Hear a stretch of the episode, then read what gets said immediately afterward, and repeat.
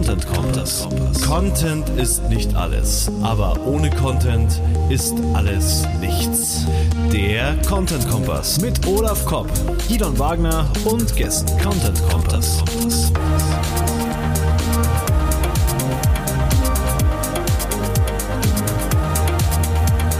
Content Kompass. Wie bringe ich meinen Content unters Volk? Darum geht's bei unserer Jubiläumsausgabe Content Kompass, Sendung 10. Herzlich willkommen mit dem Olaf Kopp. Hallo. Und mir, dem Gidon Wagner. Und wir haben ein ganz spannendes Interview mit dem Nicolas Sarkott für euch im Schlepptau.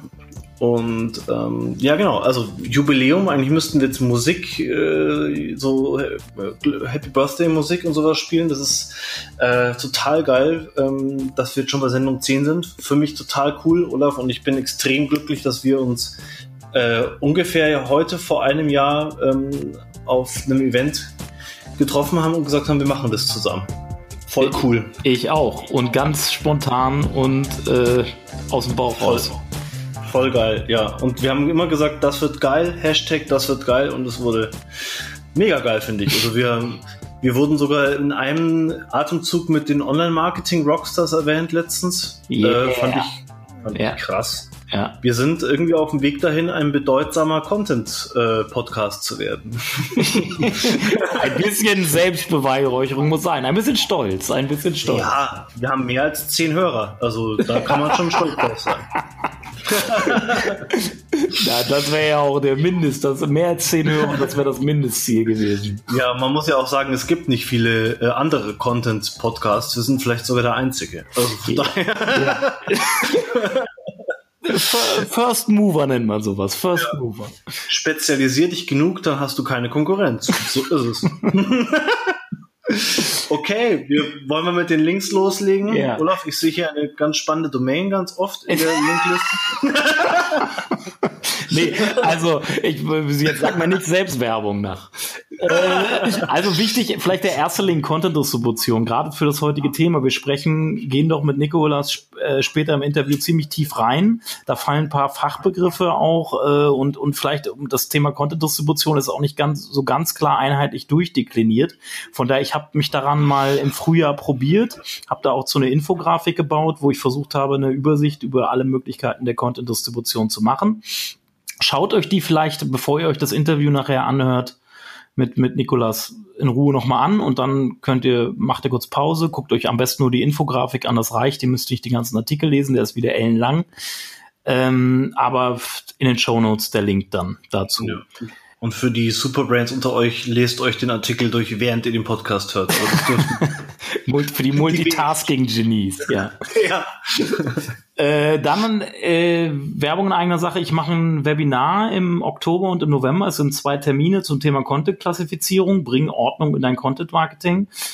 Äh, ist eine gute, ist, ist auch eine gute Grundlage darauf, halt eine Content-Strategie entlang der Customer Journey dann aufgrund der Attribute und Eigenschaften sich zurechtzulegen und, und eine Strategie dann auch zu entwickeln, äh, sind ist frei, sind noch genug Plätze frei, wollte ich gerade sagen. Das Ding ist hat Open End. Meldet euch da an, würde mich freuen, wenn ich so ein paar von euch dann auch dazu motivieren kann, dabei zu sein. Äh, wie Wie gesagt, kostet es? Termine kostet nichts.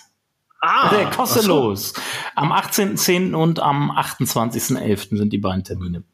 Content-Klassifizierung, Attribuierung, das ist ja diese ganze Nummer, ich bringe meinen Content mal in Schubladen, damit ich dann damit mehr plan äh, strukturierter vorgehen kann. Genau, ich kann viel besser KPIs drauf anlegen. Ich kann es äh, in Customer, ich kann es entlang der Customer Journey in die Customer Journey Phasen besser einteilen. Ich kann mich mehr damit beschäftigen, warum mache ich das eigentlich? Was ist der Zweck? Da sind wir wieder bei der, bei der Warum-Frage. Auch ganz wichtig, wird auch gestellt in dem, in dem Webinar. Warum mache ich das? Mhm. Warum produziere Warum? ich Content Ja. überhaupt? Wozu? Ist ja auch ein ganz spannender Punkt, auf den wir jetzt im Interview kommen nachher. Das Ziel, warum Mhm. mache ich eigentlich Ja. was? Das nicht zu vermischen. Ja. Ja. Mhm. Ja. Cool. Dann, äh, das ist wirklich, passt hier nicht so richtig rein, aber ich habe mir da wirklich viel Mühe gegeben, äh, knapp sechs, über 6000 Wörter, eine Art SEO-Leitfaden erstellt, den werde ich regelmäßig aktualisieren, deswegen wollte ich den gerne in die Shownotes mit aufnehmen, aber mehr dazu will ich auch nicht sagen, passt jetzt nicht so richtig, ist ein reines, geht darum, äh, was macht, wie sieht modernes SEO im Jahr 2018 aus. Da hast du was bei Marco Young abgeschaut, hm? 6000 Wörter. Das klingt verdächtig nach äh, holistische Landingpage. Äh, ich schreibe, glaube ich, schon seit seit äh, seit Jahren so lange lange Beiträge oder zumindest in ähnlichen so. Dingen. Also eigentlich Marco Young hat das bestimmt bei mir abgeguckt. Ich dachte, der hat das erfunden mit den langen nee, erfunden hat das, glaube ich, niemand. Eigentlich Nein, früher, früher, hieß so, früher hieß sowas E-Book. Ja, genau. Und dann dieses Wikipedia, unter dem dann gab es deinen Blog und ja, genau. äh, dann noch den wirklich interessanter Artikel, der, der passt sehr gut zu der heutigen Sendung. Es geht da so ein bisschen um, äh, wie generiere ich organisch Links skalierbar über, über Content Marketing. Und da gibt es auf Pitchbox einen sehr schönen Beitrag, äh, da wird sehr stark, sehr genau beschrieben, wie der Prozess ist, wie man so, einen, so eine, so eine Link-Building-Strategie im Endeffekt entwickeln kann, wie man organisch an, an ganz viele Links von Autoritätsseiten eventuell bekommt, wo man halt nicht die Links kaufen kann. Sehr Geil, spannendes Ding. Also braucht man auch wieder ein bisschen Zeit, um das durchzulesen. Hat auch sehr, sehr holistische Länge, sag ich mal, und äh, auf jeden Fall eine Verlinkung wert. Eine holistische Länge, das ist gut.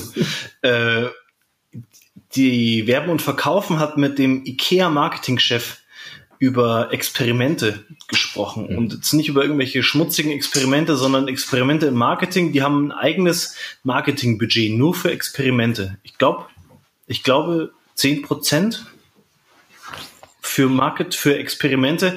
Auf jeden Fall hat mich das Thema angesprungen, weil ich war auf der Growth Marketing Summit von der Konversionskraft, heißen ja auch Web Arts AG und ähm, war ein absolutes geiles Event ähm, und ich bin total auf diesem Testing, äh, auf der Testing-Schiene, auch wenn ich selber nicht viel tun kann als Texter und Content-Agenturbesitzer, äh, so ich kann ja nicht viel testen, ich, aber meine Kunden können testen.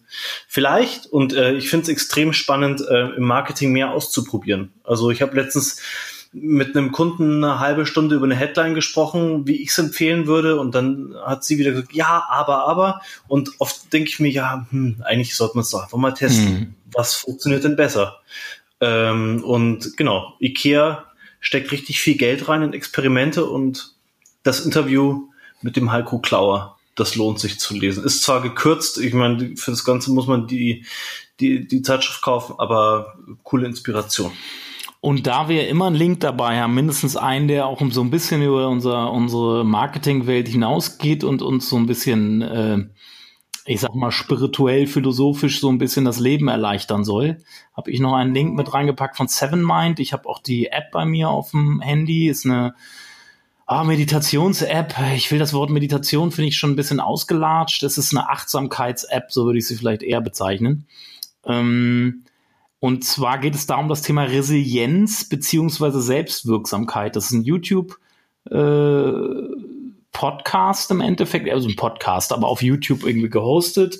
Gibt es mit Sicherheit auch woanders gehostet. Also ein Kollege von uns, Podcast-Kollege im Endeffekt von uns, glaube ich, der Gründer von Seven Mind, äh, und da geht es, cool. geht es zum Thema, werde zum Gestalter deines eigenen Lebens. Es geht um Selbstwirksamkeit, aus der Opferrolle sich rausbewegen, selber sein Leben zu bestimmen und eben nicht sich immer als Opfer zu sehen und alle anderen wie Flüchtlinge, Politiker etc. daran schuld zu machen oder Schuld zuzuschieben, dass man selber unglücklich oder unzufrieden ist. Und das finde ich ja. ein ganz wichtiges Thema. Wenn, wenn das einige mehr Menschen begreifen würden, dann hätte die AfD nicht so viel Stimmen. Ja, ja, es ist auch meine Erfahrung. Also äh, wenn, wenn ich mich, wenn ich gelitten habe in meinem Leben oder wenn ich leide, dann bin ich zu einem Großteil immer noch Opfer meiner eigenen Gedanken, meiner eigenen Urteile über mich selbst und über andere. Und damit kann man aufhören, indem man Bewusstsein, Bewusstheit reinbringt. Bewusstheit und nicht immer, immer bei sich selbst anfangen und nicht bei anderen, weil in dem Moment wird man selbstwirksam. Ja, alles klar. Dann machen wir selbstwirksam mal Musik, oder? Und dann ja. geht's weiter mit dem Interview mit dem Nico.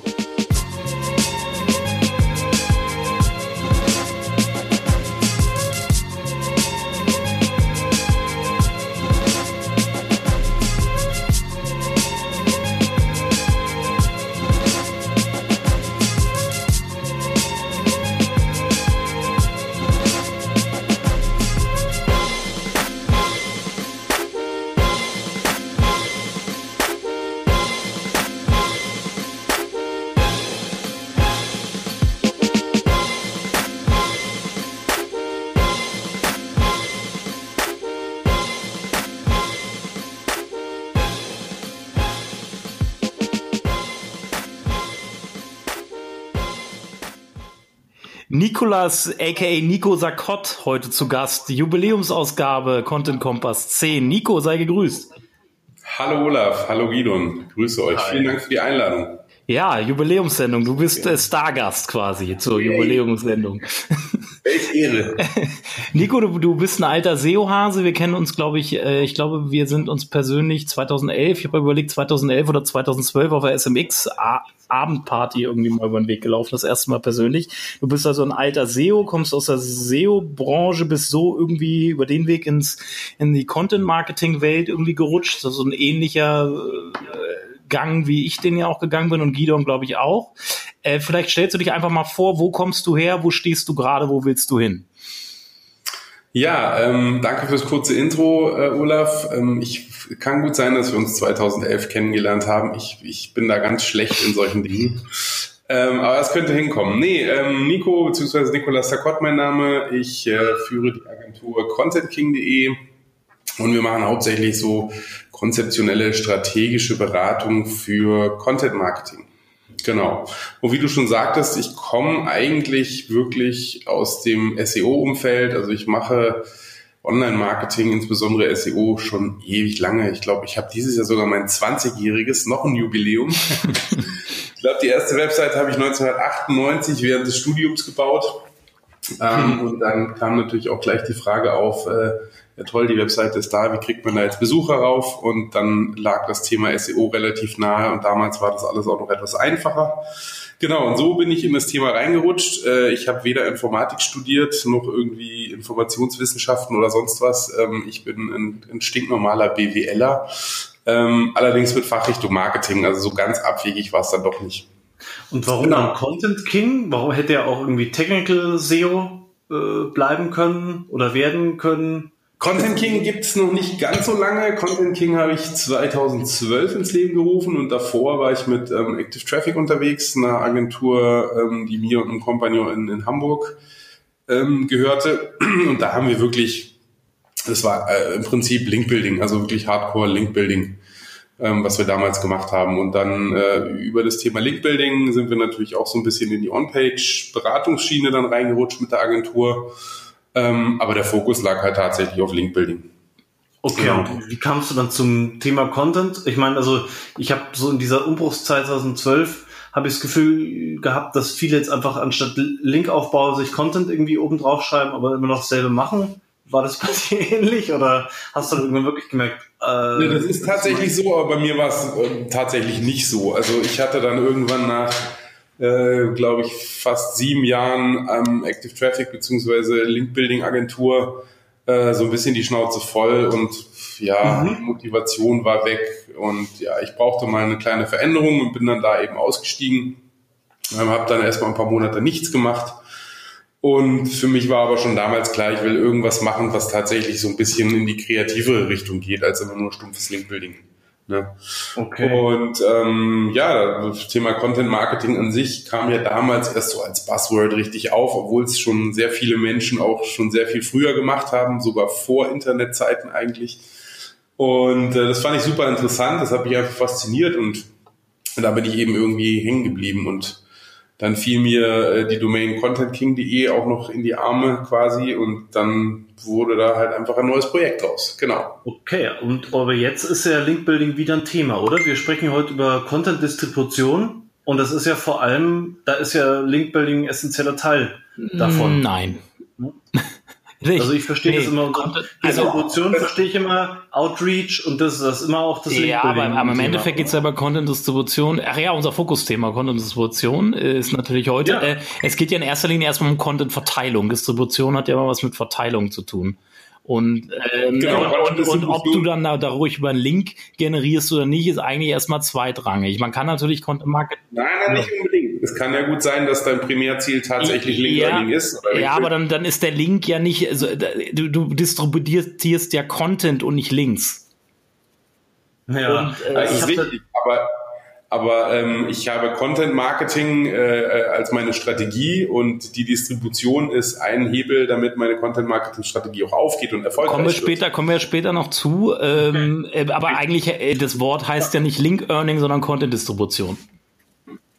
Also, das ist richtig. Also ist der, ist der, aber, aber jetzt kam ja gerade die Frage. Ja, wir kommen, auf. kommen wir später, nee, wir haben ja, ja. später noch die Frage, glaube ich, auch, auch inwiefern das skalierbar ist oder skalierbar überhaupt du hast ist. In der, du hast ja im Vorfeld gesagt, du findest äh, die Frage lustig, wann Unternehmen überhaupt Content-Distribution braucht. Warum, warum findest du die lustig? Weil das würde mich interessieren. Wann, wann muss ich denn dafür sorgen, dass der Content auch verteilt wird? Weil ich, ich trenne im Kopf immer noch zwischen, äh, ich veröffentliche auf meiner eigenen Plattform was oder und beziehungsweise und oder ich gehe aktiv raus damit. So und und mein, mich würde halt interessieren, wann muss ich denn, wann braucht ein Unternehmen auch die Distribution? Wann läuft das nicht mehr von selbst? Nee, die, die Distribution brauchst du eigentlich immer. Also wenn du wirklich erfolgreich sein möchtest ähm, mit deinen Content-Marketing-Kampagnen, dann brauchst du einfach immer Distribution. Also das Ding ist ja, du willst ja nicht nur deine, deine Bestandskunden erreichen in der Regel, sondern du möchtest ja auch neue Kunden, neue Leser, vielleicht neue Stammleser aufbauen. Und deswegen brauchst du immer auch eine Distribution deines Contents im Internet. Okay, weil, also vielleicht hab, ich kriege ich da zu wenig mit, weil ich mit meinen Blogs bisher, ich habe immer wenig, ich habe klar so ein bisschen Gastartikel veröffentlicht, das habe ich gemacht, aber ich habe immer wenig verteilt und die Sachen, die genau, dann ist es einfach, halt, dann hast du halt einfach kein Content Marketing. Ja, für mich selber, ja, gehört für dich fest dazu einfach. Also ich, äh, ich produziere was und dann muss ich auch aktiv PR machen dafür. Richtig, weil sonst schläft die Sache ein, äh, sonst, äh, also das Wichtige ist, vielleicht sollte man ein bisschen noch vorweggreifen. Also beim Content Marketing an sich ist es halt extrem wichtig, ganz klare Ziele beziehungsweise idealerweise Einzelziele zu setzen. Ja, und die möchtest du erreichen und die erreichst du halt nur, wenn du deinen Content auch entsprechend an deine Zielgruppe, an deine Bedarfsgruppe oder wenn wir es noch weiter runterbrechen, an deine entwickelten Personas distribuierst. Und, ja. ähm, Aber ab wann braucht der Hebel? Ab wann braucht es ein Unternehmen? Ich brauche es nicht. Also ich mache keine aktive Distribution für uns, also für die Wortliga. Und ich kann naja, mich nicht das stimmt. Also, also wir, wir, müssen mal vielleicht definieren zu Anfang, was Distribution ist. Distribution, äh, ich habe da ja lang, ewig lang einen Beitrag zu geschrieben, ist ja im Endeffekt alles, was du über Paid, Owned und Earned Media machen kannst. SEO ist auch eine Form der Distribution. In dem Moment, wenn ich, wenn ich okay. gut ranke in Suchmaschinen organisch, äh, distribuiere ich über Suchmaschinen, also verteile mein Content über die Suchmaschine organisch. Also ah, es zählt, okay. zählt im Endeffekt auch, äh, wenn du natürlich ein gutes Suchma gute Rankings hast und super rankst mit deinem Blog oder deiner Website und mit deinem Content, dann äh, betreibst du auch okay. Distribution. Und mir ist gerade eingefallen, eigentlich machen wir mit diesem Podcast auch Distribution. Genau, mit dem Podcast ne? machen wir auch. Das ist ein Owned Media im Endeffekt, wenn du es so siehst. Ja, ja okay. Richtig. Okay. Vielleicht habe ich das jetzt einfach noch zu, ähm, weil ich denke immer so an Aktionen und ich denke an so eine SEO-Agentur, die halt ähm, Blogs, Blogger anschreibt, Redaktionen anschreibt, das ist, das, verschickt. Das ist der Content Outreach im Rahmen von Media. Ich guck dir einfach noch mal meine super Infografik an, ja. die ich dazu gemacht habe. Da hast du noch mal ja, die gesamte alle, Übersicht, da ist alles, alles drin. Ja. An alle Hörer den Tipp, schaut euch Olafs Artikel an und dann hört weiter. Oder hört weiter und dann schaut Wir packen den Link in die Show Notes. Okay. Genau. Erzähl doch mal, Olaf, wie hast du denn deine Infografik distribuiert? Wie ich die distribuiert habe. Ich habe, äh, ich sie rankt für Content-Distribution bei Google auf 1. Erste, dann haben, ja. bin ich mit, habe ich ein bisschen Geld in die Hand genommen, ein bisschen Facebook-Ads geschaltet äh, und über Xing-Gruppen geteilt, über Facebook geteilt, ganz organisch, äh, über Twitter geteilt, über LinkedIn geteilt, über alles, wo ich halt meine Netzwerk Stränge habe und eigentlich alles einmal das komplette Rad. Äh, ich habe die Infografik ist ein Rad, deswegen sage ich jetzt einmal das kom komplette Rad mit allen Bereichen eigentlich einmal durchprobiert so.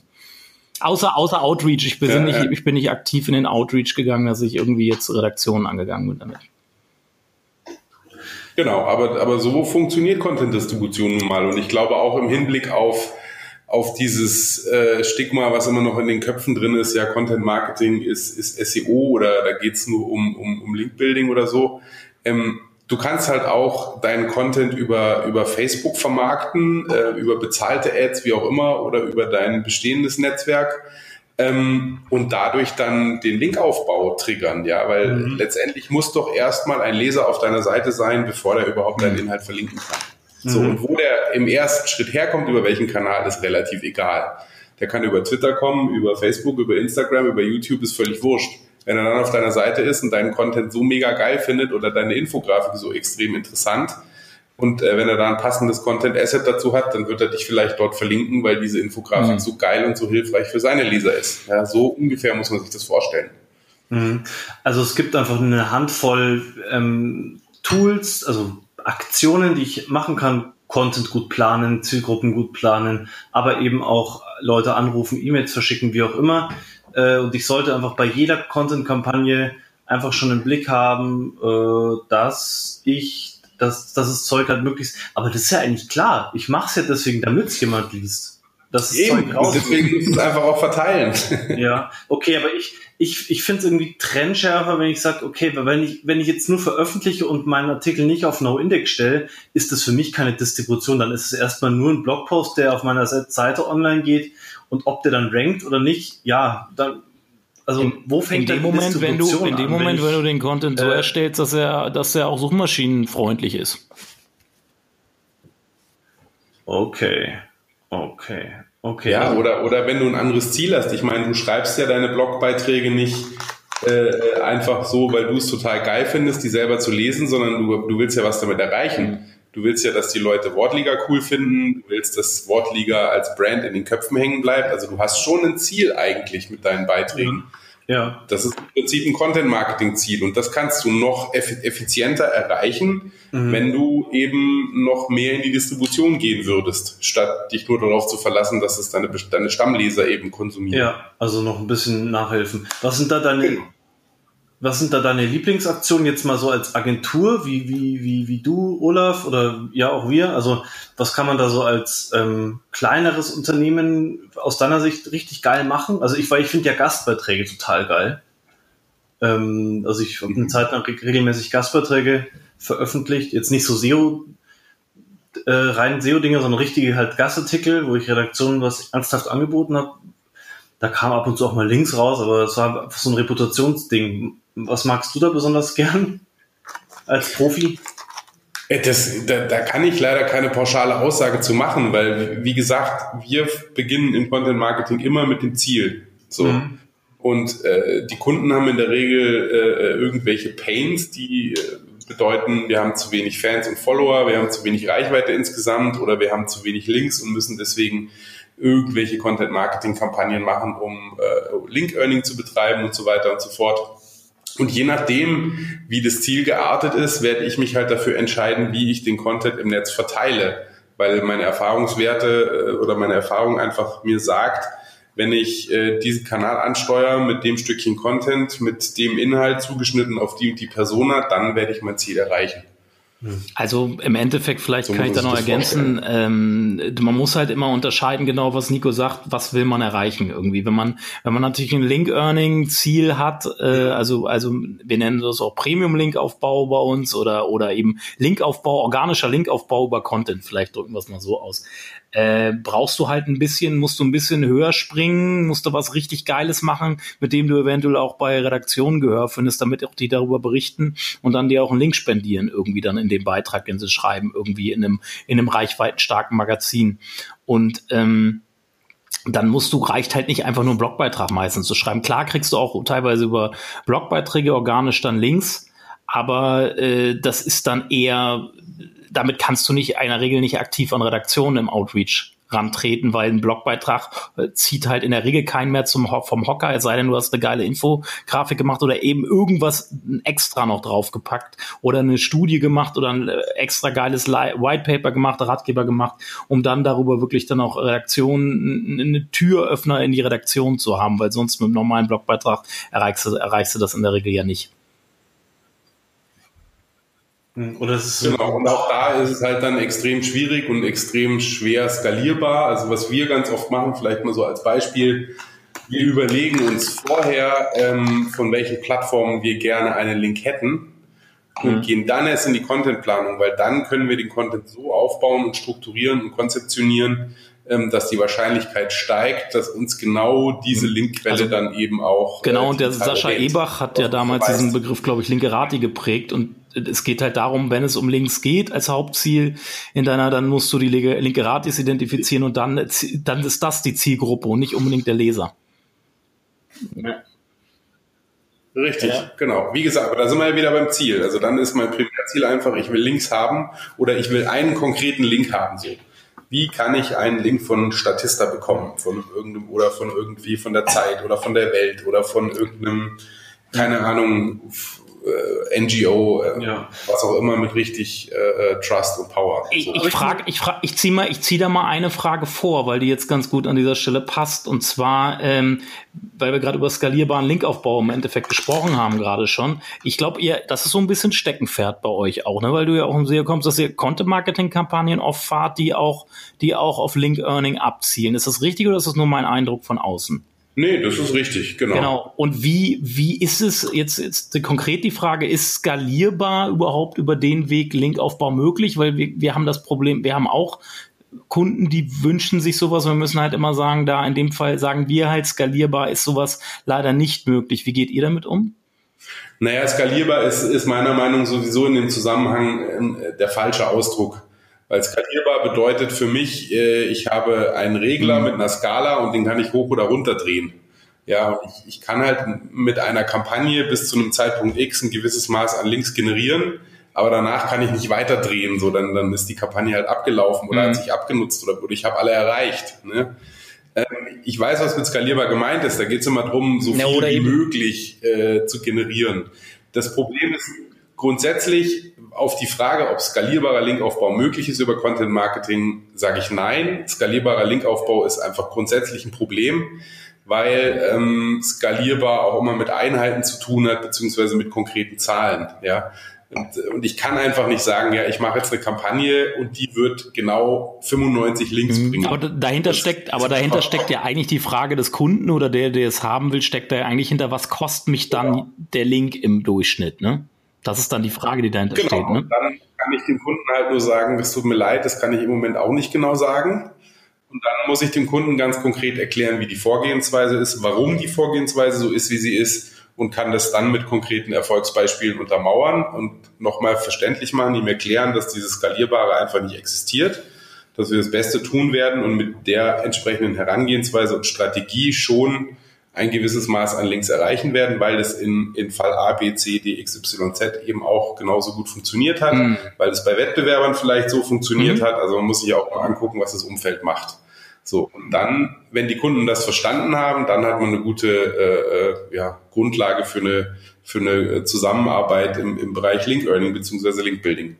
Ansonsten ist die Erwartungshaltung einfach äh, völlig für den Eimer, ne? weil wenn der Kunde denkt, ja geil, ich stecke da jetzt äh, 10.000 Euro rein und bekomme dann äh, 10.000 Links dafür, dann ist ein Link, kostet mich dann nur noch ein Euro umgerechnet, das ist ja mega geil. Und meine Sichtbarkeit geht dann durch die Decke, das ist alles gut. Ne? Also das, den Zahn muss man den Kunden halt immer ziehen. Ne? Man muss halt wirklich ganz transparent arbeiten und auch auf die Gefahren hinweisen und sagen, hey, das kann nach hinten losgehen, es kann sein, wir kriegen nur eine Handvoll Links, aber es kann halt sein, dass es eine Handvoll richtig geile Links sind an die man sonst nicht rankommt. Und es kann sein, dass die Zielgruppe dich auch noch wahrnimmt. Wow, nicht nur Links, sondern sogar richtige. genau. Ja. Kann aber auch, kann aber auch äh, ähm, natürlich äh, äh, der Fall sein, dass halt wirklich hunderte von Links bei solchen Kampagnen dabei rumkommen.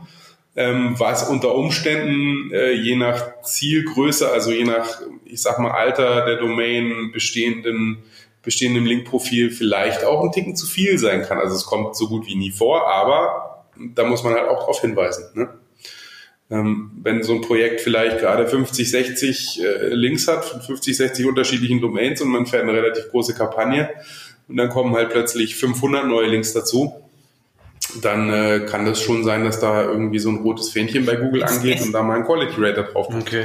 Ne? Es muss dann nicht sein, dass da irgendwas Negatives passiert, und dann, ja, aber ist ist da, ist das so wirklich? Weil, weil ich glaube, das normal, das ist ja das Normalste der Welt, dass wenn irgendwo ein Buzz entsteht, dass dann ganz viele Links auf einmal entstehen. Da kann ja, also ich bin, bin der Meinung, dass Google da eigentlich, das ist ja das Normalste der Welt in der Medienwelt. Genau, nur wenn du halt ein Projekt hast, was schon zehn Jahre alt ist, äh, aber nur über 80 Links verfügt und dann bekommst du einen Zeitraum von zwei Monaten äh, 500 neue Links dazu, dann ist es schon, pff, naja, und dann wird vielleicht auch ein Wettbewerber irgendeins von den lustigen Meldeformularen bei Google nutzen und mal sagen, hey, guck da mal jemand drauf, weil irgendwas ist da komisch, ich weiß nicht, wie die das gemacht haben, aber Also ja, wie gesagt, ich bin nur ein Fan von 100% Transparenz ähm, und ich bin ein Fan davon, die Kunden in dem Umfeld einfach weitestgehend aufzuklären und die Vor- und Nachteile, die Chancen und Risiken einfach aufzuzeigen. Okay. Links sind ja eh, also soweit ich jetzt informiert bin, äh, nicht mehr die einzige Währung in der in der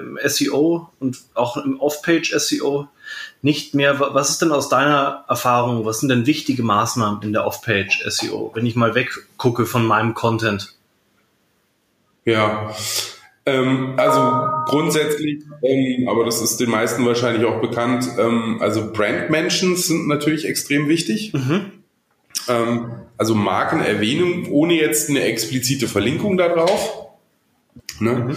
Ähm, dann das ganze Thema Co-Citations ist immer noch extrem wichtig. Also in welchem Umfeld wird die, ein, die eigene Marke erwähnt oder in welchem Umfeld wird sie ja. verlinkt?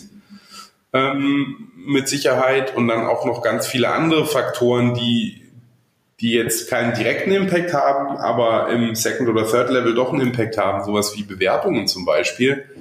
Ähm, wenn ich halt Rich Snippets habe in den SERPs und ich habe halt äh, eine bessere Bewertung und mehr Bewertung als mein Wettbewerber, dann steigt möglicherweise meine CTR und CTR ist möglicherweise ein Ranking-Faktor. Also habe ich da auch wieder ähm, ähm, einen möglichen Hebel im Bereich SEO. Also, ne? wenn ich da noch ergänzen darf, ähm, Suchmuster halte ich noch für ganz wichtig.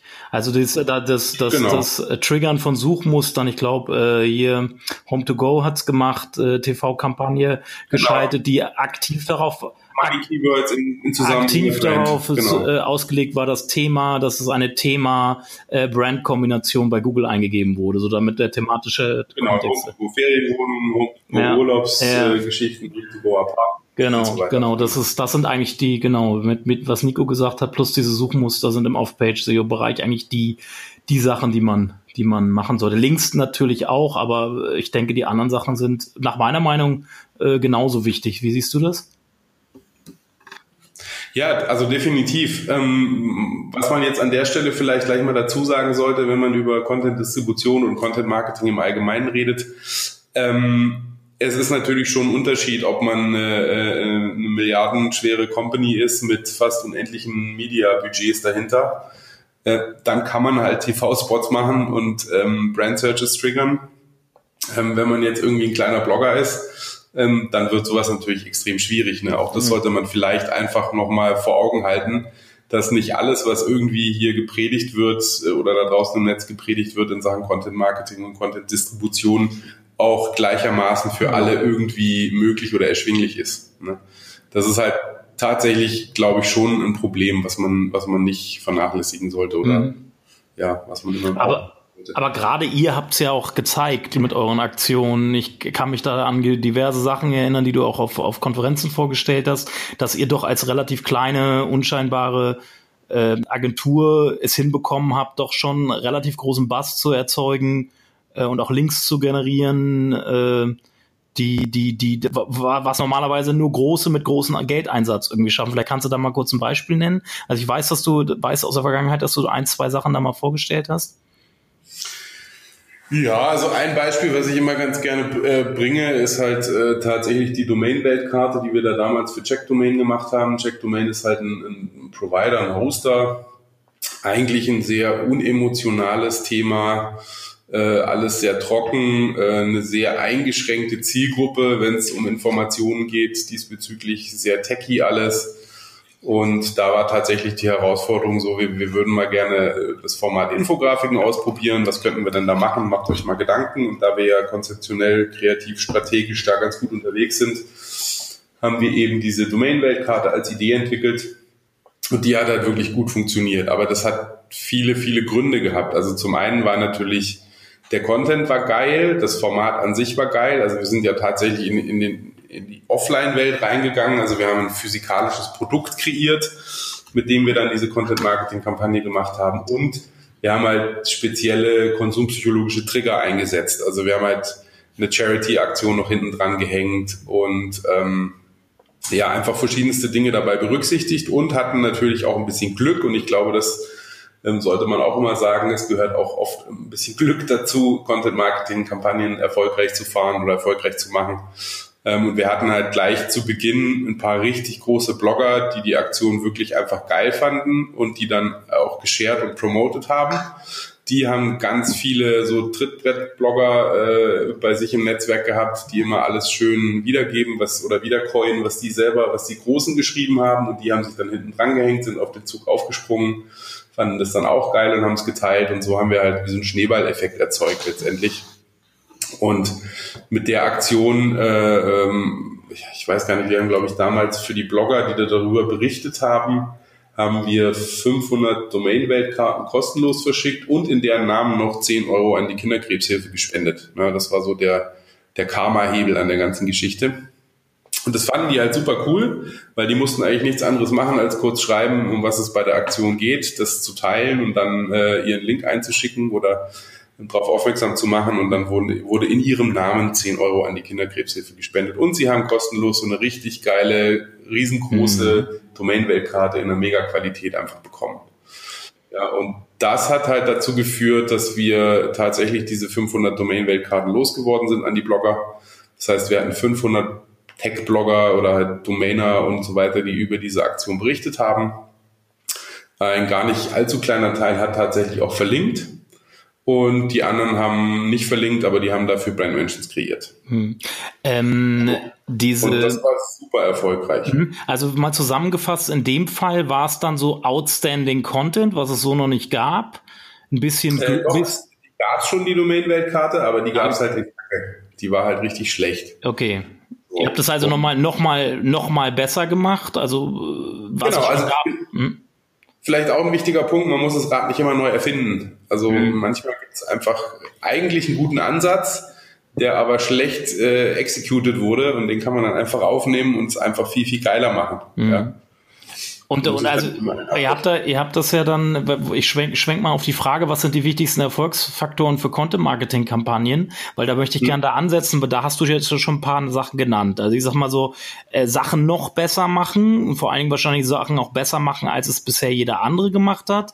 Dann, äh, dann dieses Charity-Ding, so eine gewisse Entkommerzialisierung, Nachhaltigkeit, das, das, das Karma-Ding, dass Leute sich gut fühlen dabei und Blogger das dann auch gerne aufnehmen, weil sie denken, es wäre nichts Kommerzielles irgendwie, sowas vielleicht noch in die Richtung. Mhm. Und was ist mit zeitkritisch? Ich kann mich an eine Kampagne von euch erinnern, die ihr, glaube ich, ein Spaßprojekt bei euch eher was sogar auf Campix, glaube ich, mal vorgestellt hast, wo, sehr, wo es eher so in Richtung Newsjacking ging, wo ihr so ein Thema aufgegriffen habt, was gerade so richtig im Hype war, wo ihr ganz schnell wart und dann ganz schnell reagiert habt und irgendeine Seite aufgesetzt habt. Ich krieg's jetzt nicht mehr so zusammen. Vielleicht ja, du, meinst, ja, du meinst die, die Twit-Fahrzentrale. Ja, ja, genau, genau, genau, genau. Vielleicht da ging es ja so ein ja. bisschen, da, da ging es ja ums, um das Zeitkritische. Ihr habt ein, ein Hype-Thema aufgenommen, habt quasi die, die Newsjacking im Endeffekt so ein bisschen gemacht und habt euch da draufgesetzt auf ein gerade auf ein Trendthema und da wart halt schnell und habt dadurch was hinbekommen mit was.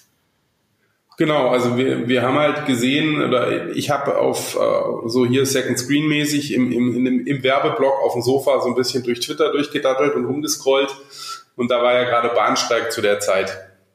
Also mega äh, hypes Thema, mega heißes Thema, zeitlich sehr begrenzt, weil der hat halt irgendwann angefangen und sollte hoffentlich schnell vorbei sein. Ähm, und ganz viele Menschen waren halt davon betroffen, vor allem auch auf diesem Kanal. Also viele Twitter-Nutzer äh, fahren wohl gerne Bahn und die waren halt irgendwo gestrandet, sind nicht weitergekommen und die haben angefangen, sich quasi über Twitter zu vernetzen und so, so eine Art Mitfahrgelegenheit anzubieten oder zu suchen. Und das fand ich total witzig und habe dann irgendwie einen Tweet abgesetzt und gesagt so, hey Leute, ich finde die Idee eigentlich total geil, sollte man eigentlich dauerhaft aufgreifen, dass sich die Leute hier zu Mitfahrgelegenheiten äh, organisieren und so, finde ich super. Und habe dann Hashtag Twitfahrzentrale, also lustigerweise drunter gepostet. Ne? Also Mischung aus Mitfahrzentrale und Twitter. Ähm, und binnen kürzester Zeit, also wirklich binnen Minuten, haben ganz viele Leute meinen Tweet geretweetet und fanden Twitter-Zentrale geil und haben angefangen, ihre, ihre Gesuche und ihre Angebote zum Mitfahren tatsächlich mit diesem Hashtag zu versehen. Ne? Das war, war überhaupt nicht geplant, aber es war halt total lustig, das zu sehen. Also binnen, binnen einer Stunde waren da irgendwie hunderte von Tweets plötzlich mit meinem Hashtag, den ich da gerade gepostet hatte. Und äh, gut, dann äh, ja, hat es natürlich angefangen zu brodeln. Ich habe dann ähm, direkt geguckt, ob die Domain noch frei ist. Natürlich war sie noch frei. Ähm, und da wir viel mit Twitter auch machen, wissen, wie die Twitter-Suche funktioniert und dass man die halt auch scrapen kann, ähm, habe dann direkt meinem einem meiner Entwickler noch eine Nachricht geschrieben, habe gesagt so, hey, komm mal morgen bitte um acht ins Büro und nicht erst um halb elf. Ähm, und äh, wir müssen da was Dringendes mhm. bauen. Ja, und dann haben wir halt einfach ähm, binnen, binnen weniger Stunden haben wir einfach die, die Twitfahrzentrale.com gebaut und haben quasi, es war einfach nur eine Landingpage, wo stand, hey, es ist Bahnstreik und es ist scheiße, ihr seid alle gestrandet, aber ihr könnt euch über Twitter organisieren und weil über Twitter zu suchen echt anstrengend ist, haben wir jetzt quasi die Suche dafür gebaut.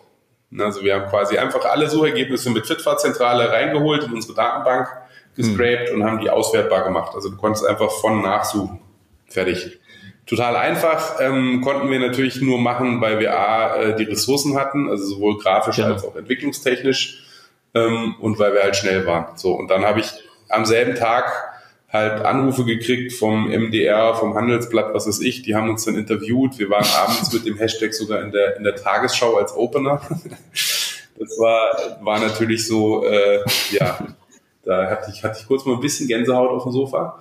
Ähm, Genau, aber sowas kann man natürlich machen. Also wenn, wenn irgendwelche Trends da sind, und das machen wir auch häufig für Kunden, ähm, wir versuchen tatsächlich mit Trends zu arbeiten, weil die Aufmerksamkeitsspanne der User da okay. wahnsinnig und vor allem die Reda Und vor allem die Redaktionen sind offen, weil sie gerade über eben braucht Futter brauchen, um über das Thema zu berichten.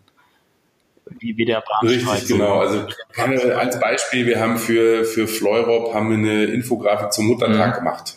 So, und die kann man halt in einem gewissen Zeitfenster ganz gut spielen. Also Muttertag wird in der Regel so zwei bis drei Tage vor dem eigentlichen Datum dann akut, weil dann die Männer plötzlich alle in Panik verfallen und noch schnell Blumen kaufen müssen. Ähm, und äh, so dieses Thema Polarisierung, Gender und so weiter spielt da natürlich auch eine große Rolle. Da kann man auch schön mitarbeiten. Genau, und dann es reicht halt eine einfache Infografik, wie Muttertag auf der Welt grundsätzlich gefeiert wird. Also wie wird Muttertag in USA, in Japan, in Timbuktu, in sonst wo äh, zelebriert. Und sowas finden die Leute halt interessant und okay. dann klicken die halt. Und da muss nicht mal das primäre Ziel direkt auf der Infografik oder auf dem, auf dem Content der Landingpage äh, liegen, sondern da ging es halt tatsächlich hm. auch darum, hm. äh, Retargeting-Pixel hm. zu verteilen. Ne? Einfach auch ein Ziel. Ja. Ja. So. Äh, habt ihr ein Standardvorgehen? Das heißt, also häufen sich Fälle bei euch jetzt von Kunden und gibt es dann ähm, Sachen, die äh, Standardvorgehen ist der Tod von kon kreativen Content Marketing, sage ich immer. Ja, wie, wie, wie also, geht ihr vor? Also das würde, würde sicher einige der Hörer interessieren, so wie ist die Struktur? Oder ist es jedes genau. Mal, ist es jedes Mal wirklich total äh, kreativ aus dem Bauch raus, ähm, wie mit der Twitfahrzentrale? Genau, also kreativ, chaotisch. Gut, Twitter-Zentrale war äh, tatsächlich so ein Glücksgriff einfach und ähm, nee, also im Prinzip ist, wie, wie ich es jetzt schon ein paar Mal gesagt habe, ist das Ziel ganz, ganz wichtig. Wir müssen wissen, was der Kunde denn überhaupt erreichen will. Weil den Fehler machen viele, die versuchen so diese eierlegende Wollmilch-Content-Sau zu produzieren. die gibt's halt nicht. Mhm. Also ich will was produzieren, wo ich äh, ganz viele neue Shares habe, Likes, Fans, äh, Herzchen auf Instagram, äh, Shares bei Pinterest. Äh, gleichzeitig sollen meine Abverkäufe steigen. Ich brauche ganz viele neue Leads und es sollen auch noch Tausende von Links entstehen. So, ne, das ist oftmals der Ansatz, warum viele Content Marketing machen. Und das geht natürlich in die Hose, weil kein klarer Fokus da und ist. Und eine Marke noch soll noch aufgebaut werden. Ja, ja, genau. Du sagst es. Also, da gibt es noch ein paar andere Sachen. Ich glaube, da könnten wir jetzt noch drei Stunden weiterreden, welche Ziele da alle versuchen, in eine Content-Marketing-Kampagne zu packen. Aber das ist ein spannender, nee, also klar, ein, aber das ist ein spannender Punkt, wichtig. Nico. Ganz kurz, das ist ein spannender Punkt. Würdest du, also weil ähm, ich möchte nicht unterbrechen, aber ich unterbreche dich, weil das, sorry, weil das ist äh, ähm, die, diese diese Zielvermischung. Ich glaube, das ist ja fast bei 99 Prozent der Fälle so, oder? Dass ich sage, Okay, Richtig, genau. spannend. Und dann helft ihr euren Kunden also, das Ziel zu schaffen? Ja, es ist ja nicht mhm. so, dass ich, dass ich mir ein Ziel stecke und dann kein anderes ja. damit erreiche. Ne? Aber ich brauche ein, ein Ziel für meinen Fokus, ein ja. Einzelziel. Dass da positive Nebeneffekte ähm, mit äh, passieren können, das ist klar. Mhm. Ne? Also, ähm, aber wenn ich halt äh, Content Marketing mache ähm, und anfange, den Content zu verteilen, weil ich Links damit verdienen will, dann wäre es halt äh, ziemlich, also wäre es ein konkurrierendes Ziel, äh, da auch noch Sales mit zu generieren und den Content irgendwie zu kommerzialisieren, weil dann verlinkt mich ja. einfach kein Schwein mehr. Ja. ja. Okay, und helft ihr euren Kunden dann auch das Ziel herauszufinden, was ist eigentlich jetzt wirklich wichtig gerade?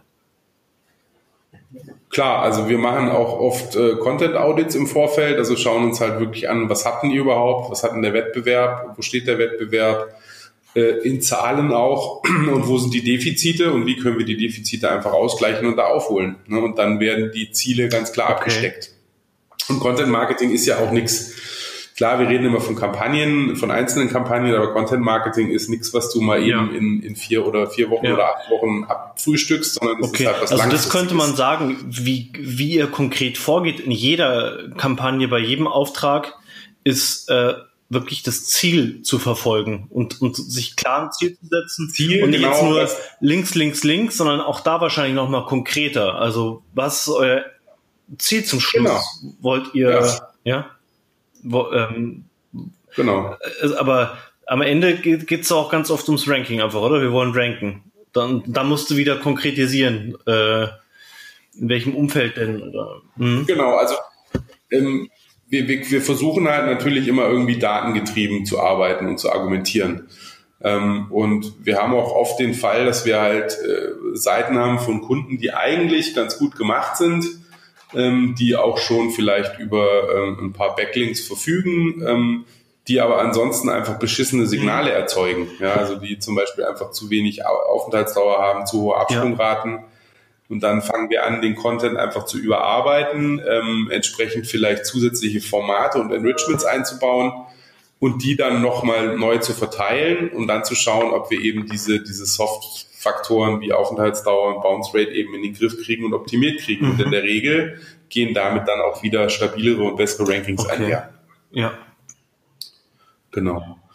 Aber nochmal zu diesen Erfolgsfaktoren. Also Ziele, klar, also das ist wirklich, das ist das Allerwichtigste, was ich auch allen mitgeben möchte. Ähm, da führt kein Weg dran vorbei. Dann auch ganz wichtig ist das Thema Personas. Ähm, im, im Content Marketing auch sehr, sehr wichtig. Einfach auch weil man sich damit eine Menge an Ad-Spendings sparen kann. Ne? Ähm, die Personas zu entwickeln ist nicht ganz einfach und äh, oftmals sehr aufwendig und vor allem zeitaufwendig, aber das zahlt mhm. sich halt einfach aus. Ne? Wenn ich noch einen eingegrenzteren, ähm, differenzierteren Personenkreis habe, den ich noch viel besser kenne, dessen Painpoints ich noch besser kenne, dessen Kanal- und, und Konsumgewohnheiten äh, ich noch besser kenne, dann kann ich viel, viel zielgerichteteres Targeting machen und, und verballer nicht so viel und habe nicht so viele mhm. Streueffekte. Spare mir damit am Ende des Tages wich, wich, Wichtig ist, dass die Personas abgestimmt sind auf die Targeting-Funktionalitäten und nicht nur an der und nicht nur auf eine Limbic Map. Genau. Das ist extrem wichtig, weil jeder Kanal halt einfach für unterschiedliche Targeting-Möglichkeiten bereitstellt manchmal sogar länderspezifisch unterschiedlich. Also ein gutes Beispiel ist zum Beispiel ähm, Facebook und die Einkommensgeschichte, Einkommensverteilung. Ähm, in den USA und in vielen anderen Märkten kann ich halt sagen, ich möchte männlich zwischen 25 und 35 targeten mit einem Minimum-Einkommen von so und so viel was natürlich mega geil ist, aber was in Deutschland halt leider nicht zur Verfügung steht. Ja, oder Berufe war ja früher, die haben das, das Facebook-Targeting wurde ja kürzlich so stark eingeschränkt. Früher konnte man noch äh, Firmen und und und äh, Positionen und so bespielen im Targeting. Das geht ja jetzt in Deutschland auch nicht mehr leider. Ja, ja, da, da haben wir auch so lustige Sachen mitgemacht. Das ist so traurig, dass das nicht mehr funktioniert. Ja. Okay.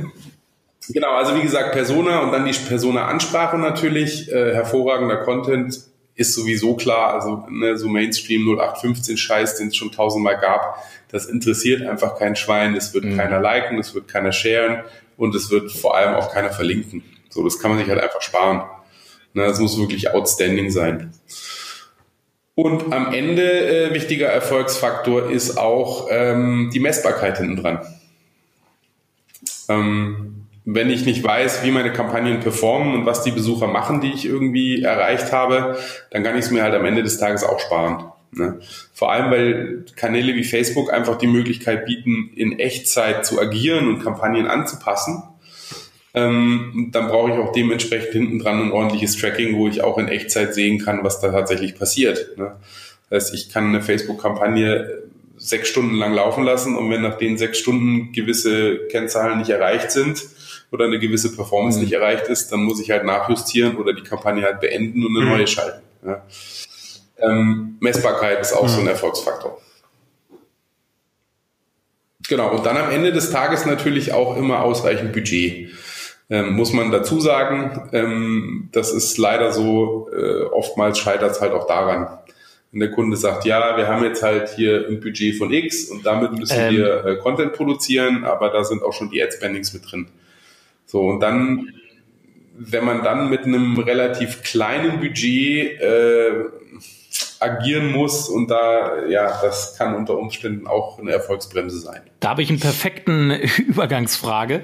Äh, wenn du dir, wenn du, gibt es für dich pauschal, ich weiß, Pauschalaussagen sind immer schwierig und meistens falsch, aber gibt es äh, eine optimale Verteilung zwischen Paid, Owned und Earned Media, wenn ich jetzt mal die Aufwände auch in Kosten und Aufwänden mal gegenüberstelle? Wie würdest du das so verteilen zwischen, zwischen, zwischen Gibt es da irgendwie, habt ihr da irgendwie eine, Rezept, eine Best Practice oder irgendwie sowas? Die, die Antwort ist definitiv nein, weil jede Kampagne immer abhängig ist vom, vom Ziel, von den Personas, vom Thema, vom Kanal und so weiter. Und das kann halt mhm. tatsächlich komplett abweichen. Also da gibt es kein Pauschalrezept. Man muss wirklich für jede Kampagne ähm, diese, diese Verteilung mhm explizit und individuell einfach äh, bestimmen vorher. Ja. Weil äh, es kommt natürlich mhm. darauf an, wie, wie, wie groß die, die, die bestehende Reichweite schon ist. Ähm, das ist von Fall zu Fall äh, unterschiedlich. Ähm, oftmals auch problematisch im Hinblick auf die Themenvielfalt und das Angebot des Kunden. Ähm, weil da sehr oft nicht unterschieden wird. Also nehmen wir einfach mal als Beispiel eine Bank. So, die Bank hat eine Facebook-Fanpage und hat meinetwegen 250.000 äh, Fans.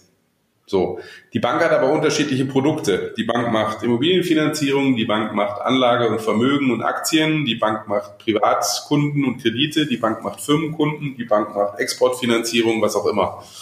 So, jetzt wenn ich eine Kampagne mache zum Thema Exportfinanzierung, äh, kann ich davon ausgehen, dass nur ein kleiner Teil von meinen 250.000 Fans tatsächlich auch an diesem nischigen Thema interessiert ist. Ja, das heißt, ich kann eigentlich gar nicht mhm. pauschal sagen, ob diese bestehende Reichweite jetzt für diese spezielle Kampagne in dem Teamumfeld auch sinnvoll ist und hm. mir weiterhilft. Weil ich die Zusammensetzung einfach nicht kenne. Das ist ja. ein großes Problem. Ähm, dann, wenn meine eigenen Kanäle, also meine Owned Media, so gut wie keine Reichweite haben, weil ich es noch nie gepflegt habe, noch nie aufgebaut habe. Wie sollte dann jemand in einer, in einer Content-Distribution vorgehen? Was, was würdest du ihm empfehlen? Also er hat, er hat 100 Facebook-Fans, 50 Twitter-Follower und äh, wenn überhaupt und, und, und einen E-Mail-Verteiler von 56 Leuten. Was, äh, was, was macht so einer, um seinen Content an den Mann zu bringen? Äh, sparen, äh, Budget aufhäufen und dann irgendwann mal groß rauskommen. Nein, also tatsächlich der, der Paid-Kanal ist da fast die einzige Alternative. Ähm, oder tatsächlich, wenn wir nochmal in diesen Outreach-Bereich reingehen, den wir vorher schon angesprochen haben, halt das Thema ähm, Multiplikatoren, äh, die man mit in die Kampagnen einbeziehen kann und sollte, hm. die eventuell eben eine viel, viel größere Reichweite als die eigene haben. Ne? Also äh, angenommen, du machst eine Infografik zum Thema Content-Distribution und reicherst diese Infografik noch mit Experten-Statements an von potenziellen Multiplikatoren. Habe ich gemacht, habe ich gemacht. Richtig, dann ist die Wahrscheinlichkeit relativ groß, dass die das total geil finden, dass sie auch mit auf der Infografik drauf sind und dann werden sie es über ihre Kanäle auch teilen. Und dann machst du dir das halt zunutze. Ne? Also so kann man dann natürlich vorgehen. Aber auch da muss man fallspezifisch vorgehen und das dann jeweils im Einzelfall einfach analysieren. Äh, Content Outreach, du hast es angesprochen, ähm, ist ja eine schwierige Angelegenheit, weil du musst andere begeistern können für deinen Content, für deine Idee, die du da hast. Ähm, entweder sei es irgendwelche Influencer, Multiplikatoren wie Redaktionen vor allen Dingen. Äh, und du musst irgendwie reinkommen über den Content Outreach, diese Leute begeistern, erreichen, irgendwie den, die, die, den Tür, den Türöffner hinkriegen. Wo siehst du da die größten Probleme? Hast du da ein Rezept irgendwie? Wie schreibt man oder spricht man solche Leute dann an? Wie geht man da am besten vor? Ja, ähm, auf jeden Fall nicht. Ja, hallo, wir haben deinen Blog gefunden und wir finden den total toll. Und wollen wir fragen, ob du Interesse hast. Und natürlich. ähm, davon kann ich abraten. Also ich glaube, ein wichtiger Türöffner ist, ist überhaupt schon mal die Exklusivität eines Themas. Ne? Also ähm, wirklich äh, ja die Uniqueness eines Inhaltes, wie auch immer man das nennen soll. Ähm, idealerweise hat da einfach noch niemand drüber geschrieben oder idealerweise hast du irgendwelche Daten, die kein anderer hat. Ähm, was gerade bei großen Brands oder großen Kunden ganz oft ja, der Fall ist. Ja. Sollte man auch mal ein bisschen deep diggen und mal gucken, ähm, was da so rumliegt ähm, und was man eventuell natürlich immer anonymisiert ähm, nutzen kann, um, um solche äh, neuen Inhalte zu gestalten und zu kreieren. Ähm, äh, tatsächlich auch ähm, das Thema Wettbewerb im Sinne der Multiplikatoren. Also was ganz gut funktioniert ist, äh, wir haben übrigens den Professor Dr. So und so auch schon angesprochen und der hat uns auch schon äh, sein Interesse bekundet. ähm, wir fänden es total toll, wenn du auch dabei bist. Ne? Dann, dann fühlen die sich natürlich gebauchpinselt. Ähm, ja, da gibt's ganz viele psychologische Tricks, die man da, da einfach so anwenden kann. Fakt ist. Äh, also man ganz gut kommt immer mit dem Exklusivität-Ding ja. so. Wir geben euch die exklusive Veröffentlichungsrecht für zumindest Auch drei das. Tage oder so. Aber ohne Richtig, genau. exklusiven Content finde ich sogar ganz kurz, da war mal so eine Flirt-Börse, Single-Börse, wie auch immer. Und die haben bei Standesämtern nachgefragt, wie hoch der Anteil ist von Leuten, die sich online kennengelernt haben. Und die haben das tatsächlich rausgekriegt. Und die haben dann so eine, ich weiß nicht, Pressemitteilung oder sowas veröffentlicht. Und das war irgendwie, das war cooler, finde ich, cooler Content. So, also es war, ja, also hat niemand anders. Genau. Die haben sich einfach Gedanken gemacht, äh, wo finden wir irgendwas, was noch kein ja, anderer veröffentlicht hat. So. Und das ist genau das, was mich an Content Marketing so fasziniert, ist dieses Ja, genau. Ja, ja. Genau einfach zu überlegen, so, hey, was ist total abgefahren, was ist, was ja. gab es einfach noch nicht. Und, und dann versuchen. Ja, und die Leute kriegen dadurch ja auch Hoffnung. Wow, 20 äh, Prozent der Hochzeiten finden irgendwie statt, nachdem sich die Leute online kennengelernt haben. Okay, dann lohnt sich das ja vielleicht doch mal auf Flirt äh, Portal xl.de zu gehen. also, ja. ja. Richtig. Das noch ja. dazu, genau. Ähm, nee, also was, was dabei, glaube ich, ganz wichtig ist, ähm, im Outreach nochmal um die Frage aufzugreifen, ist halt tatsächlich wirklich genug Zeit mitzubringen, weil die, das ist wahnsinnig viel Vorarbeit, das sollte man nicht unterschätzen. Das ist nicht was, was man in einem Tag mal schnell abfrühstücken kann. Ähm, der, dieser Kommunikationsprozess, um die Multiplikatoren ins Boot zu holen, der zieht sich. Ja, und da kann man echt nicht früh genug mit anfangen macht, äh, also es gibt ja diese Begriffe On-Page und Off-Page SEO ähm, wenn wir jetzt bei Distribuierung sind, äh, Distribution, macht es überhaupt noch Sinn, da irgendwas getrennt voneinander zu planen? Nee, eigentlich schon lange nicht mehr. Also ja. es ist ja so, dass, dass dieser Algorithmus, der die Rankings dann letztendlich beeinflusst oder zusammenstellt, der besteht halt aus, ja, man sagt über 200 Ranking-Faktoren mittlerweile und das ist ein Zusammenspiel aus Ranking-Faktoren. Ja, also ich kann halt äh, mega geiles Link-Profil haben, wenn meine Webseite halt scheiße performt und äh, nur dünne Inhalte hat äh, und total überladen ist mit Werbung, so dann werden mir diese Links halt ja. überhaupt nicht weiterhelfen. Ja. Ne? Ähm, wenn die User Signals auf meiner Seite einfach schlecht sind, weil meine Seite so schlecht lädt oder weil ich weil ich noch nicht auf HTTPS umgestellt habe oder weil ich immer noch mit, äh, ähm, mit HTTP 1 arbeite und nicht mit HTTP 2 und so weiter. Das sind halt lauter kleine Faktoren, die im Zusammenspiel die, die richtige Mischung machen und dann für die, für die guten Rankings ja. auch sorgen. Ja. Einzeln betrachtet macht das einfach, macht das einfach keinen Sinn mehr. Ja. Das ist, glaube ich, auch so die Herausforderung an, an modernes SEO oder SEO, wie es heutzutage ablaufen sollte, ist auch, dass wir mittlerweile einfach in dem ganzen Prozess ganz, ganz viele unterschiedliche Beteiligte haben ja. in Firmen. Ja, also da angefangen von der IT, die die, die Technik umsetzen muss, äh, bis hin zu den Inhouse-SEO-Lern, die dann aber mit Brand und Communications ja. zusammenarbeiten müssen und der Presseabteilung und so weiter und so fort. Es ist keine Einzeldisziplin mehr, es ist eine Schnittstelle Ein Appell, ein Appell an Unternehmen, löst diese bescheuerten Silos auf und die Budgetsilos ja, vor allen Dingen, packt da irgendwas Metamäßiges über, was es zusammenfasst, sonst wird ja, das, das nichts. Mit auch nicht mit SEO, sondern mit allgemeinem Marketing cooles, nicht. Cooles Fazit. Könnt ihr das nochmal konkretisieren, ihr Marketingagentur-Leute? Äh, also ihr beiden jetzt. Nee, wirklich, weil ich wollte gerade sagen, dann gibt es doch Conversion-Optimierung und es gibt ja so viel, was ich eigentlich machen muss. Naja, von Grund, von Grund aus ist das große Problem, was wir, ich habe das Gefühl, jetzt sind alle gerade so kanalmäßig sich alle ein, am Einrichten, die ganzen Unternehmen, suchen sich ein SEO, suchen sich SEA-Leute, ja. Social-Media-Leute, aber es fehlt eine, eine Metaebene darüber, die das alles zusammenführt und auch die Budgets irgendwie dann übernimmt, also eine Art Mediaplanung zwischen, nicht Mediaplanung, Marketing-Budgetplanung, die so strategisch halt das alles plant und delegiert und diese Kanäle zusammenführt. Und das äh, gibt es aktuelle Marketing, zumindest ist mir kein Unternehmen bekannt, was das gerade wirklich gut macht. Mhm. So, zumindest alle Unternehmen, die, die an uns, die an uns rantreten, hat, diese denken immer noch in Kanälen. Ja. Ich kenne du eins. eins. Okay, Kunde. bitte, raus damit. Ja.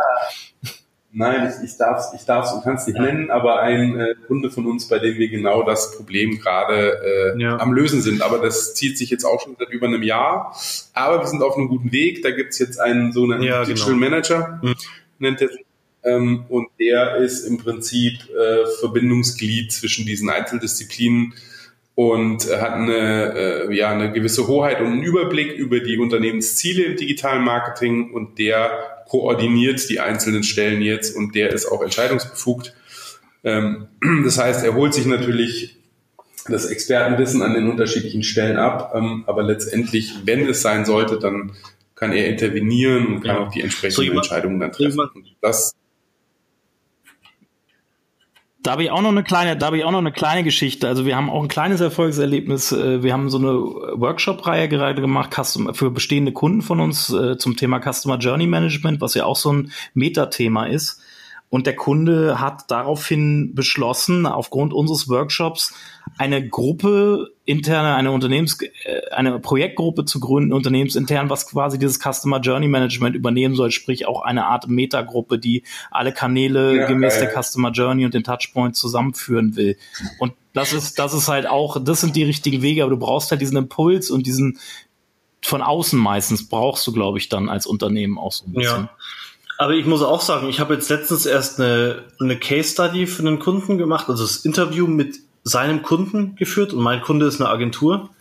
Und, äh, und der ist auch in einem riesen Laden angestellt und der ist E-Commerce Manager einfach. Und der hat diese ganzen Themen SEO, äh, was auch immer, SEA, Conversion Optimierung, äh, was war es noch? Also der hat so den Finger da drauf, der durchblickt es sich ja auch nicht alles gleichermaßen aber der hat, das klang so, als wäre der der Hauptansprechpartner bei denen im Hause für diese ganzen Digital-Marketing-Geschichten. Und also vielleicht entwickelt sich ja gerade da schon hin, wo, wo, du meinst, Olaf, was, was nötig ist. Also wir, hoff, wir wollen es hoffen, weil dieses Kanalbudget ja. äh, Kampfdenken bringt keinem was. Es irgendwie. gibt natürlich auch die Leute, also wir haben mal auch für so ein ich weiß nicht, es war schon ein 1000-Mann-Unternehmen, Industriebereich. Äh, und da hat dann, war unser Ansprechpartner der Social Media Manager. Der hat dann Content mitgemacht, wo mir so denkst, mm, ah, ganz oft, ganz oft. Das ist, das ist doch schlimm. Also ich meine, die, die haben doch schon genug zu tun mit Social Media und dann müssen sie sich auch noch um Content kümmern. Also das kann es dann halt auch nicht sein. So äh, halb Weißt, also ist eigentlich für Social Media da, also, aber also die, die, die größte Brücke ist, glaube ich, zwischen immer noch die größte, der größte Graben ist immer noch zwischen Performance und Branding. Die Leute begreifen es nicht, dass es zusammengehört. Weil ja. die Brand, eine Stärke, eine starke Brand beeinflusst direkt meine Performance und äh, das kann man nicht voneinander trennen. Ja, und vor allem, du brauchst genug Zeit. Also diese Schnittstelle, von der du sprichst, vielleicht ist es ja auch gar nicht nur ein Mensch, sondern mehrere Menschen, die die Metaebene einnehmen sollten. Die brauchen genug Zeit, um so, so, zum Beispiel um sich um Social Media, was ein Riesenbrocken ist, um Brandmanagement, um SEO, um sich das alles zu kümmern. Die brauchen ja einen Haufen Freiraum ne, für, für die Sachen. Sonst, also die dürfen eigentlich selber gar nicht operativ tätig sein. Da, fun da funktioniert irgendwann auch die Kostenstellenrechnung nicht mehr.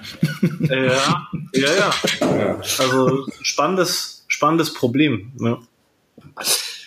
Okay, äh, Olaf, magst du unsere nächsten Gäste und die Abmoderation äh, kann, ich, kann ich gerne tun. Nico, erstmal herzlichen Dank, dass du dir Zeit genommen hast. Ich glaube, du bist ja, die Tage genau. richtig viel unterwegs, ähm, so, so, klang das zumindest.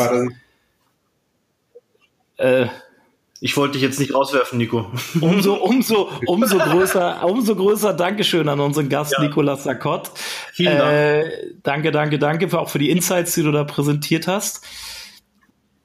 Ähm, in der nächsten Sendung haben wir Andy Lenz und Melanie Petersen von T3N. dort wird es darum gehen, im Schwerpunkt so ein bisschen darum, äh, wie baue ich größere Redaktionen auf in Unternehmen. Ich glaube, T3N ist da so ein bisschen im Verlags, Verlagsgeschäft Vorzeigebeispiel, wie man das in, nicht in Perfektion, aber in sehr guter äh, Art und Weise Print und Online zusammenbringen kann. Von daher ganz spannende Sendung das auch. Wird geil. Äh, kommt, das wird geil. Genau, unser Hashtag, das wird geil. Ähm, dann Verweis auf unsere Facebook-Gruppe Content Kompass. Kommt dazu, diskutiert Kommt da gerne mit, äh, gebt da Inspiration für uns, dass wir die Sendung noch besser machen können. Äh, kommt ja, mit uns kuscheln. Nico, du auch, wenn du noch nicht drin bist in der, der Facebook-Gruppe. Komm gerne, du, komm, komm, komm noch, auch noch in diese Gruppe. Komm zur Sekte dazu. Und ähm, Nico, nochmal danke. Ja, äh, dann würde ich sagen, sind wir an de in dem Moment raus. Guido, willst du noch was sagen? Nee, ich wollte auch einfach nochmal Danke sagen. Schön fürs Gespräch, war echt cool. Und ähm, ja, ich danke euch. Hat Spaß gemacht auf jeden Fall. Ja, super. Dann bis und bald. Ich glaube, und ich glaube, äh, das ist ein Thema, über das wir uns wahrscheinlich noch weitere mindestens acht Stunden hätten unterhalten können, weil es da so viel zu sagen gibt. Definitiv. Das ist aber ähm, immer bei allen Sachen so. Und unsere so viele Beispiele auch gibt. Ähm, also ja. Vielleicht machen wir die nächste Runde. Ja, in einem Jahr haben wir dich wieder als Gast hier. Vielleicht. Wer weiß. Genau. okay. Wäre cool. Dann tschüss. Alles klar, tschüss. Content Kompass. Content ist nicht alles, aber ohne Content ist alles nichts. Der Content Kompass mit Olaf Kopp, Gidon Wagner und Gästen.